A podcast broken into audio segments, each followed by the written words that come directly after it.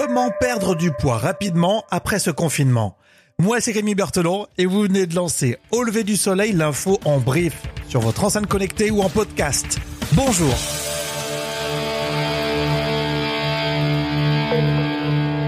Au lever du soleil avec Rémi. Bah non, j'ai pas dépassé les 100 km.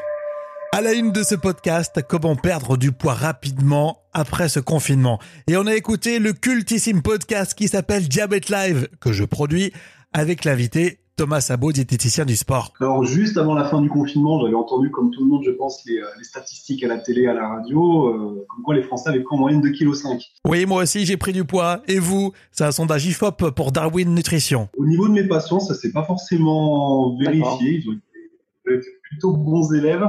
Et, enfin, disons, j'attribue ça au fait qu'ils avaient un cadre, une marche à suivre avant le confinement, étant donné que c'était déjà en suivi avec moi. Alors pourquoi vous avez pris du poids? Ou surtout moi, pourquoi j'en ai pris? Je pense plutôt que les, les, gens qui ont pris un petit peu de poids, c'est surtout des gens qui, qui, ne savaient pas trop comment s'alimenter, qui ont peut-être dû faire face à des difficultés pour s'approvisionner. Oui, c'est ça, c'est une bonne excuse, je suis d'accord. Ce sur quoi on va miser, c'est la reprise de l'activité physique lentement, parce qu'effectivement, on va être amené à sortir, à faire plus de choses, plus d'activités physiques même si de nombreuses personnes ont réussi à maintenir certaines activités à domicile, faisant soit de la, de la muscu un petit peu chez eux, soit en profitant de l'heure de sortie pour pouvoir euh, aller faire un peu d'exercice. Et Thomas Sabot donne une petite astuce. Pendant le confinement, il y a beaucoup de gens qui se sont laissés aller, qui n'ont pas assez bu.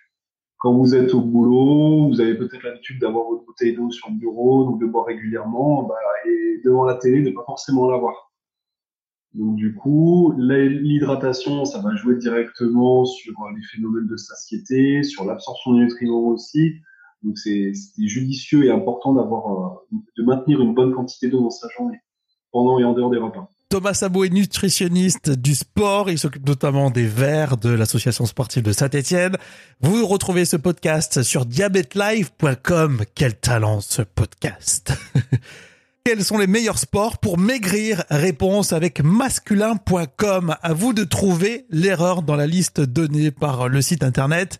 La natation, la course à pied, le rameur, le cyclisme, la pétanque, la boxe, la corde à sauter. Alors, qu'est-ce qui fait maigrir? La natation, on est d'accord. La course à pied, oui. Le rameur, j'aime pas, mais oui. Le cyclisme, j'avais presque un doute, mais c'est dans la liste. La pétanque, non, c'est moi qui l'ai rajouté. La boxe, oui, et la corde à sauter, j'aime pas la corde à sauter, ça fait aussi maigrir. Et puis dormir pour perdre du poids, ça, ça peut faire du bien, c'est plus cool. Hein. C'est une technique que nous rappelle l'avenir.net. Le sommeil est réparateur, mais manquer de sommeil fait des dégâts. Plusieurs études démontrent que le manque de sommeil est un facteur de prise de poids. Et en même temps, il faut bien manger pour bien dormir.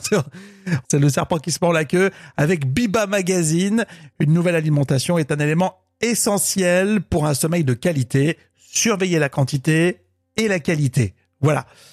Vous aimez la musique N'oubliez pas, Bob Dylan sort un album au mois de juin, ça sera le 19. Si vous voulez découvrir le premier single, lancez au lever du soleil la playlist sur Deezer et vous allez entendre le nouveau Bob Dylan qui s'appelle False Prophet. N'oubliez pas, on est sur les enceintes connectées.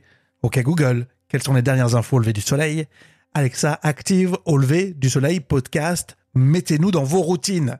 Dans l'épisode précédent, on parlait de comment reconnaître un gel hydroalcoolique efficace face au Covid-19, bien sûr. On vous souhaite une belle semaine.